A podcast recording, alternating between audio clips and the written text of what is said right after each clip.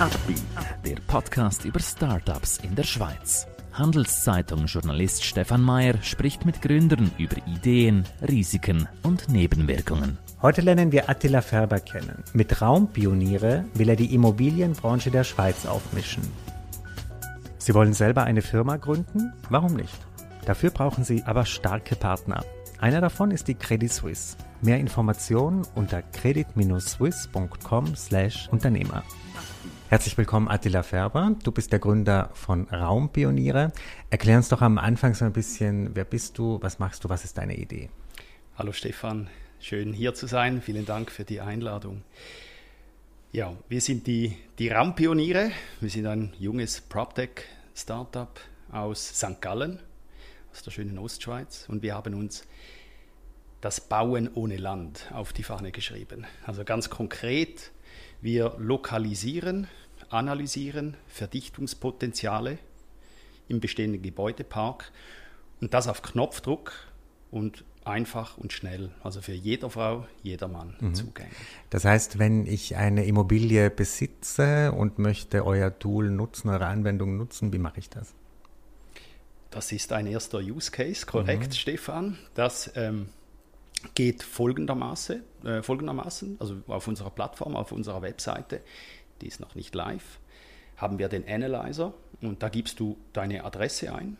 Das kann deine Immobilie sein, das kann eine Immobilie sein, die dich interessiert und dann 20 Sekunden später hast mhm. du das Ergebnis. Und welche, was steckt da dahinter? Welche Technologie? Also welche Daten nutzt ihr da oder wie findet ihr das raus, was man verdichten kann? Ja, das ist so ein bisschen unsere magische Suppe, oder? Mhm. Aber ein paar Sachen darf ich oder kann ich sicher sagen. Also grundsätzlich geht es ja mal darum zu wissen, wenn du jetzt eine Adresse analysieren willst, das ist ja der eine Use Case, geht es darum, was ist denn da überhaupt gebaut? Mhm. Also was für, ein, ein, ein äh, was für eine Gebäudekategorie, die Gebäudegrundfläche, das Volumen, Parzellenfläche. Das sind so die, sagen wir mal, Daten, die öffentlich zugänglich sind heute und in der Schweiz eigentlich sind wir da sehr weit entwickelt. Das ist mal das eine. Was ist gebaut? Und dann haben wir halt für das Potenzial, und darum geht es ja, was darf ich denn überhaupt bauen? Und ähm, da maßgebend sind da die Baureglemente und wir haben die maschinenlesbar gemacht, also prozessierbar gemacht. Also in der Schweiz haben wir 2200 Gemeinden, 2200 unterschiedliche Baureglemente. Natürlich funktioniert das Bauen immer überall irgendwie gleich, aber halt jede Gemeinde hat ihr eigenes Baureglement und die haben wir auch bei uns äh, für die Verarbeitung dann, für die Berechnung des Verdichtungspotenzials nutzen wir das. Plus dazu kommen dann noch äh, so Ökonomiedaten, die wir dazu holen, plus mhm. äh, halt unser Domänenwissen, oder, dass, dass es noch braucht, um dann quasi die Daten zu interpretieren. Das stelle ich mir wirklich wie einen Albtraum vor, wenn man so 2000 Baureglemente muss durchackern. Wie habt ihr das programmiert oder wie? Also programmieren, es ist ja also grundsätzlich wenn du dir ein paar Wochen Zeit nimmst oder Monate, dann könntest du das, äh, oder wenige Monate kannst du das abschreiben und in eine Excel äh, irgendwie reinstopfen, oder? Aber halt diese Reglemente, die verändern sich. Äh, also das heißt, wir müssen, wir tun die auch überwachen. Wir haben so eine, einen Prozess äh, entwickelt oder sind den am weiterentwickeln, um eben die Daten, die irgendwo in PDF-Form vorhanden sind, äh, auf Papier, wie man die eigentlich in unsere Datenbank relativ mit einer hohen Automatisierung reinladen kann. Mhm halt wenn dann etwas verändert, oder? Dass, dass, äh, dass wir dann, dann wieder schnell sind im Erfassen. Genau. Wer übernimmt denn diese Rolle bisher, dass man einem Bauherrn sagt, hier könntest du verdichten? Sind das Immobilienberater, Immobilienmakler? Wer, wer hat das bisher gemacht? Ja, fangen wir mal bei dem Architekten an, oder? Ich bin Architekt, ähm, einer, mein ein weiterer Partner ist noch Architekt. Das ist mal sicher eine erste äh, äh Ansprechperson. Und dann ein Makler, wenn er ein guter Makler ist, oder, dann, dann äh, macht er das auch. Oder ein Treuhänder, ein Immobilienverwalter. Ähm, jetzt du als Privatperson, dann ja, gehst, mhm. du, gehst du auf diese Personen. Also das sind die, die mir jetzt da mal sicher in den Sinn kommen. Aber die Architekten grundsätzlich, das ist mhm. in einer ersten, ersten frühen Phase Warum ist es dir ein Anliegen, dass mehr verdichtet wird oder dass man mehr schneller herausfindet, wo man verdichten kann? Hat das mit deinem früheren Job als Architekt zu tun oder woher kommt das? Sehr gute Frage, Stefan. ja, grundsätzlich geht es ja darum, zu fragen oder hinterfragen, warum es das überhaupt braucht. Oder? Und äh, also das war eine der ersten Fragen, die wir uns gestellt haben. Also was, was ist die große Veränderung? Und Fakt ist, dass der Druck auf den Lebensraum äh, in den nächsten Jahrzehnten, der wird zunehmen. Also beispielsweise ein Referenzszenario äh, des Bundesamt für Statistik in der Schweiz, das sagt, dass wir in den nächsten 30 bis 50 Jahren, dass zwei Millionen Menschen mehr bei uns leben werden, oder? In Deutschland, Österreich, da wird äh, die, die Bevölkerungszunahme in den urbanen Zentren, die wird um 10 bis 13 Prozent zunehmen. Also für all diese Menschen müssen Räume, Lebensräume, Wohnungen geschaffen werden. Und gleichzeitig, und jetzt komme ich auf den Punkt, wollen wir ja die Lebensqualität ähm, erhalten und die Grünräume, Naturräume, Grünflächen schützen. Also wir könnten ja alles zubetonieren, aber das wäre ja nicht der Sinn und Zweck. Mhm. Und deshalb ist halt Verdichten nach innen und Bestandesoptimierung, das sind die Themen in der Bauwirtschaft in diesem Jahrhundert. Und genau da setzen wir an. Verdichten heißt ja nicht unbedingt in die Höhe bauen, oder? Ähm, es gibt ja auch andere Möglichkeiten. Ja, vertikales Verdichten oder, oder horizontal oder zusammenbauen. Genau. Mhm. Hattest du damals als Architekt oft Anfragen zu diesem Thema, dass Leute gesagt haben, sie wünschen sich eine Verdichtung? Sie, oder ist das Bewusstsein bei den Bauherren irgendwie da gewesen damals? Wie meinst du damals, wenn ich die Frage? Äh, als du früher als Architekt gearbeitet hast. Ähm. Ja, ich habe vor 20 Jahren abgeschlossen, das Architekturstudium. Ich mhm. habe dann einen anderen Weg äh, mhm. genommen und halt vor 20 Jahren, da war halt das Bauen auf der grünen Wiese äh, das war ähm, das Thema, oder? Mhm. Und das wird es halt immer weniger. Und diese Frage, die hat man oder die stellt man sich ja heute noch. Was kann ich denn überhaupt da bauen? Was ist das Potenzial dieser Liegenschaft? Mhm. Es wird einfach immer wichtiger als Immobilienbesitzer, als Investor, äh, sich mit diesem Thema auseinanderzusetzen. Oder mhm. wenn ich ein Portfolio von Immobilien habe und äh, es, ich, das Bauen auf der grünen Wiese ist vorbei, es ist nicht mehr einfach an, an, an leere Baugrundstücke heranzukommen, mhm. dann muss ich mir überlegen, erstens mal, wo kann ich denn in meinem Immobilienportfolio, wo, kann, wo könnte ich noch mehr bauen? Ich meine, diese Fragen stellen sich die Leute ja und wir helfen ihnen einfach dabei, aber auch dem einfachen Immobilienbesitzer, quasi ein, ein Weg für eine sinnvolle, nachhaltige wertstiftende Verdichtung, äh, dass, dass wir ein Instrument zur Hand geben. Mhm. Ihr seid jetzt relativ am Anfang, eure Website wird wahrscheinlich bald live gehen. Ähm, skizzier mal, wie du dir das vorstellst jetzt in den nächsten zwei, drei Jahren. Wo steht ihr da? Was ist euer, wie breit ist euer Kundenkreis? Was sind so ein bisschen deine Visionen? Ich habe mich jetzt vorbereitet auf fünf Jahre und du stellst mir jetzt die Frage auf zwei, für zwei Oder Jahre. fünf Jahre kannst du auch. Nein, nein. Also, wir, wir haben erste Pilotkunden jetzt. Mhm. Ähm, das, das läuft. Ähm, da, sind wir, da sind wir operativ. Wir haben ein, ein Minimum Viable Product. Äh, das sind wir jetzt ständig am Weiterentwickeln. Also die Webseite ist zwar noch nicht leicht, live, aber es, äh, wir sind schon quasi operativ. Und in fünf Jahren, entweder gibt es uns nicht mehr, wir haben es äh, wir nicht geschafft, mhm. oder wir sind in allen fünf Kontinenten unterwegs, machen eine ordentliche Summe Umsatz, äh, ein gutes Geld ähm, ähm, und, ähm, und sind, haben eine Community aufgebaut und, und sind ein Brand ähm, geworden für eben dieses werthaltige, sinnvolle äh, Verdichten. Also das Portal, wenn du dich mit dem Optimierungspotenzial auseinandersetzt, dann in fünf Jahren ist Raumpioniere der Begriff. Mhm. Wie, so meine Vision. Ja. Wie sind deine Erfahrungen jetzt mit den Pilotkunden? Wie ist das Feedback von denen? Habt ihr da vielleicht auch Sachen angepasst oder euch so ein bisschen äh, etwas anders kalibriert oder das, wie, wie war das?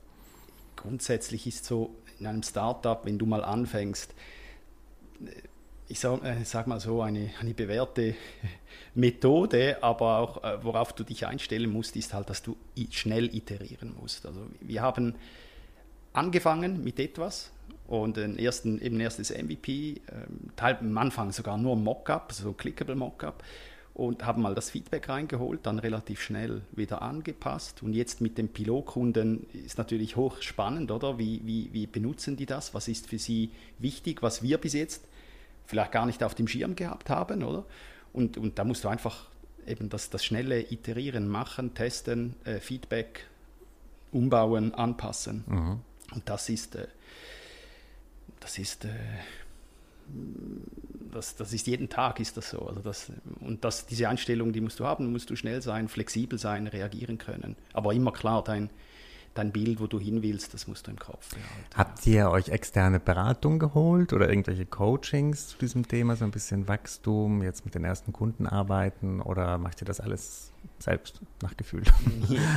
Ja, angefangen haben wir halt selbst, oder? Nach, also nach Gefühl, jeder halt mit seinem Background äh, in unserem Team. Ähm, wir haben aber relativ früh jemanden ins Team, äh, in, ins Kernteam geholt, äh, Founding-Partner von den Raumpionieren, der sehr, sehr erfahren ist im Aufbau von, von Firmen, von Marken, im, im Fundraising äh, im, und, und, wie man halt jetzt das Ganze strukturiert und aufbaut.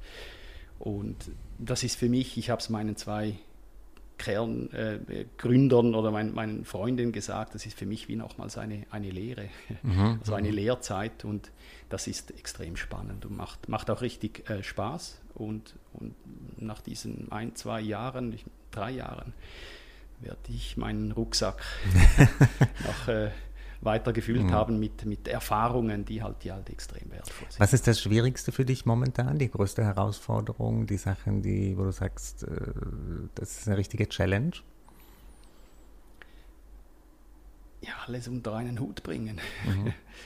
Also wir sind bis jetzt ist alles eigenfinanziert. Ähm, wir haben das, ähm, wo wir bis wo wir heute stehen, ist alles alles selber äh, finanziert. Und, und jetzt ist halt der Schritt, also wir bereiten jetzt eine, eine Seeding-Runde vor.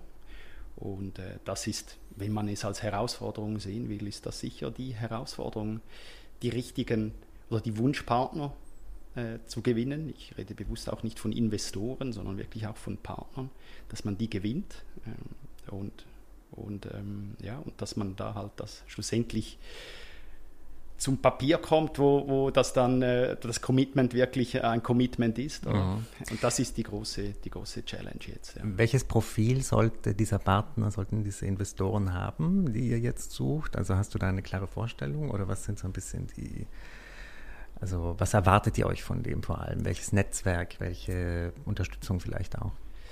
Gute Frage. Und damit haben wir uns beschäftigt. Wir und der Wunschpartner oder die Wunschpartner, aber das ist nicht nur für, auf uns bezogen, ich glaube, das ist generell für jedes Startup. Am, wie, äh, am besten und am liebsten hätten wir natürlich, äh, man sagt eben Smart Money, also das heißt Investoren, Partner, die aus der Branche kommen, die das Know-how äh, mit einbringen. Und ähm, ein, zwei von diesen Partnern, das wäre, das, das steht auf unserer Wunschliste ganz oben. Und da sind wir auch in, in ersten Gesprächen, sind wir da äh, drin. Und wenn du halt solche Partner hast, dann ist das wie eine Validierung auch von deinem Business Case. Dann kommen andere mögliche Investoren oder Partner, die halt nicht aus der Branche kommen, die sehen dann, aha, die oder der die sind da mit dabei. Also das muss wirklich Hand und Fuß haben, oder? Mhm. Und ja, das ist und die bringen auch ihr eigenes Netzwerk dann mit. Also von dem her, also das ist eben das Thema Smart Money, äh, Investoren, Partner aus der Immobilienbranche, Digitalisierungsbranche, also PropTech-Szene oder die sich da sehr gut auskennen. Das ist das ist ja für viele Gründer, die auch hier waren, diese ersten Gespräche mit Investoren, die sind teils recht äh, tough, weil man wird ja richtig durchleuchtet, wie bei so einer Jobbewerbung. Mhm. Ne? Ähm, hat dich das auch überrascht, wie sehr man da gescannt wird oder hast du, hast du damit schon gerechnet? Wir wurden sehr gut vorbereitet oder wir sind sehr gut vorbereitet in dem Sinne, dass wir eben unseren äh, Mentor sozusagen äh, mit an Bord haben, der halt sehr viel Wert darauf, äh, auf, auf diese Gespräche legt und dass man sich darauf auch gut vorbereitet. Aber ich mag mich erinnern an, an äh, vor ein paar Wochen das erste Gespräch mit einem internationalen Investor, alles auf Englisch. Mhm. Und äh, der hat äh, unser, unser Teaser oder Pitch Deck hat der da im Vornherein schon erhalten. Es gab gar keine Präsentation. Und dann äh, halt über äh, Video, Video äh, Call und der hat ist gleich reingefahren oder also sagen wir mal deine die drei Benefits mhm, mhm. und dann oh, äh, völlig nicht oder völlig einen anderen Ablauf und aber man kann nur lernen du musst einfach offen sein äh, du musst vielleicht, ich sage es mal konkret, Kritik oder, oder Sachen, negative Punkte, darfst du nicht in die Defensive gehen. Ähm, und, und es ist wirklich eine Challenge, eine Prüfung. Und je, je mehr du solche Meetings machst und Treffen, schaffst du es eigentlich alle Fragen, möglichen Fragen, die kommen können, äh, äh musst du Antworten ausarbeiten. Wenn du sie nicht hast, Hausaufgabe machen. Beim nächsten Mal hast du sie. Mhm. Ja, und besser, wenn die Fragen vom Investor kommen, als wenn sie dann vom Kunden kommen oh ja, oder er nicht zufrieden ja, ja. ist. Ne? Genau. Aber erklär uns noch so ein bisschen so deinen Weg bis zu dem Punkt jetzt. Also du hast gesagt, du hast Architektur studiert. Was hast du vorher gemacht? Was war dein, dein Berufsweg? Mein Berufsweg, ja. Architekturstudium, genau. Das war 1997 bis 2001. Und während dem Studium habe ich mich schon mit Architekturstudium mit, mit Sachen beschäftigt, die eigentlich gar nicht ins Architekturstudium so gehören, also mit, mit Kybernetik, Systemtheorie und solche Sachen. Und mich hat immer interessiert, bevor man überhaupt in eine Planung hineingeht, was denn, also die Phase vorher, bevor es überhaupt zu einem Projekt kommt. Und da halt so das, das, äh, das vernetzte Denken äh, reinbringen, weil ein, ein Objekt steht ja in einem System, also das ist eingebettet in, in einer Umwelt, Menschen und Angebote, die da sind. Und ist das das Richtige, was man hier baut? Da, solche Fragen habe ich, mich, äh, hab ich mir gestellt. Äh, ich war da relativ alleine, ich meine, jetzt noch nicht so lange her. Und so bin ich auf das Thema Immobilienentwicklung gekommen. Und, und ich wollte das irgendwie noch studieren, aber diesen Beruf gab es noch nicht in der Schweiz, so per se, äh, kein Studium. Heute gibt es das alles. So bin ich dann nach Österreich noch äh, gegangen, äh, in Wien. Äh, ich habe dort noch dann so einen Master gemacht im Anschluss und ich wurde äh, da noch betreut von, von einer Management-Boutique, von einem Professor äh, aus St. Gallen. Und ähm, ich habe dann parallel dazu noch in einem Architekturbüro gearbeitet und schlussendlich bin ich dann in der Unternehmensberatung gelandet mhm. äh, bei, diesem, bei diesem Professor. Und da war ich dann zehn Jahre lang und habe da Strategieberatung äh, gemacht und da auch immer wieder in Kontakt gekommen äh, mit, mit äh, Daten, also Information, Daten, Information für die Strategieberatung, so dann die ganze, so ein bisschen diese äh, Business Intelligence äh, Geschichte ist dann da reingekommen. Und irgendwann habe ich dann gedacht, jetzt gehe ich mal richtig arbeiten, nicht nur beraten, sondern arbeiten. Und dann bin ich äh, ja, in, in einer guten KMU gelandet die sehr technologiegetrieben war.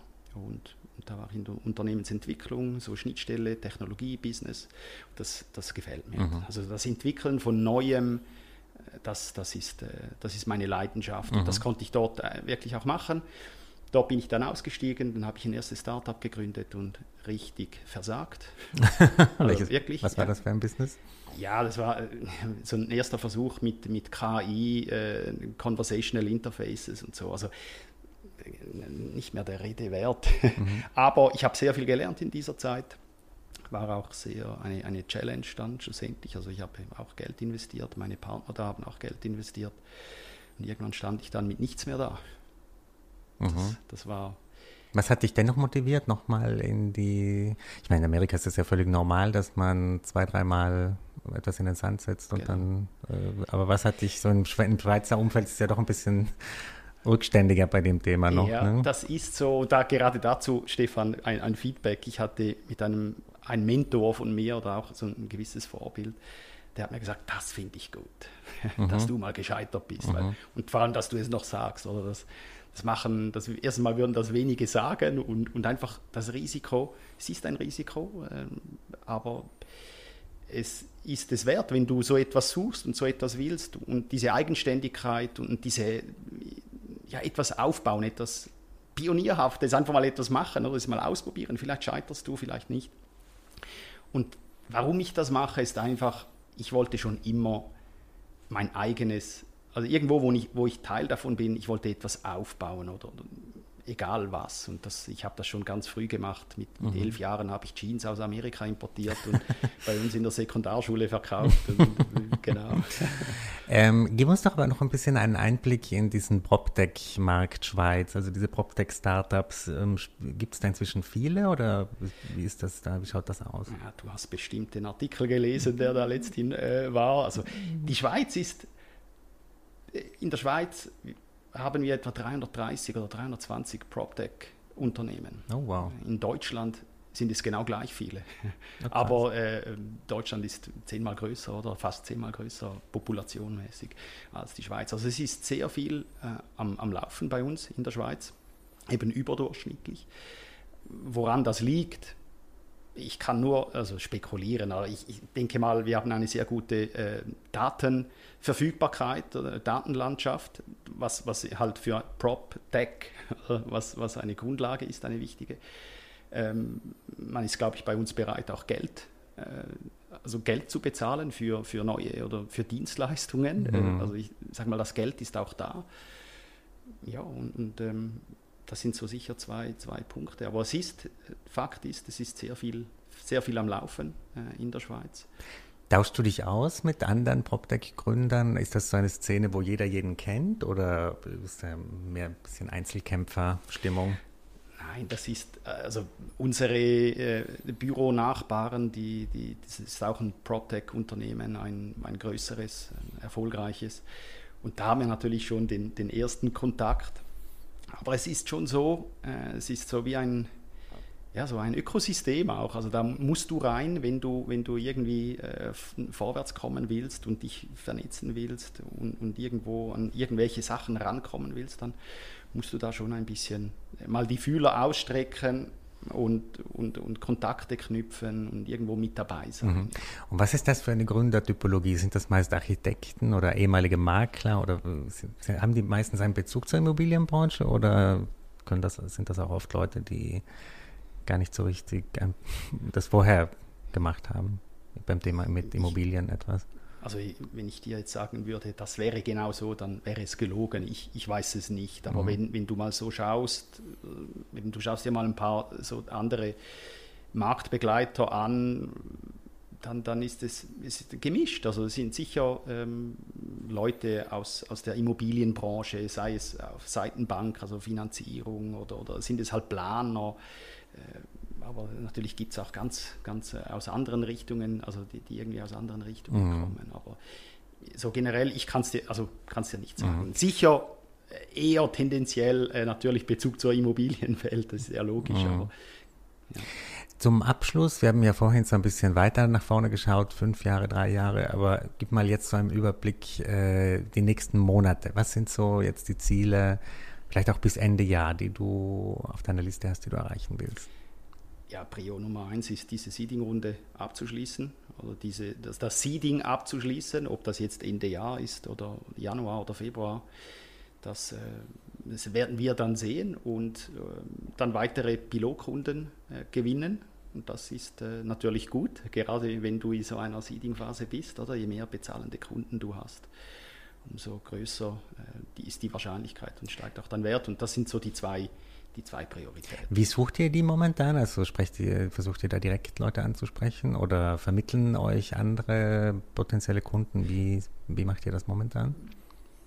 Wir haben natürlich unser Netzwerk, A, also das, das geht man an. Dann haben unsere so Advisors oder Leute, äh, auf die wir zugehen können, die uns unterstützen, namhafte Personen, die haben natürlich ihr Netzwerk oder die sagen, geh doch zu dem, dem und dem. Und ähm, dann machen wir das, ja. Oder recherchieren und dann äh, unser Tamasch, das ist ein sehr kreativer Mensch, der, der schafft es dann überall Termine oder fast überall Termine zu bekommen. Mhm, und so gehen wir vor. Ja. Perfekt, dann wünsche ich euch äh, ganz viel Erfolg bei diesem spannenden, wichtigen Thema und danke für deinen Besuch heute bei uns. Vielen Dank, Stefan. Ein Podcast der Handelszeitung.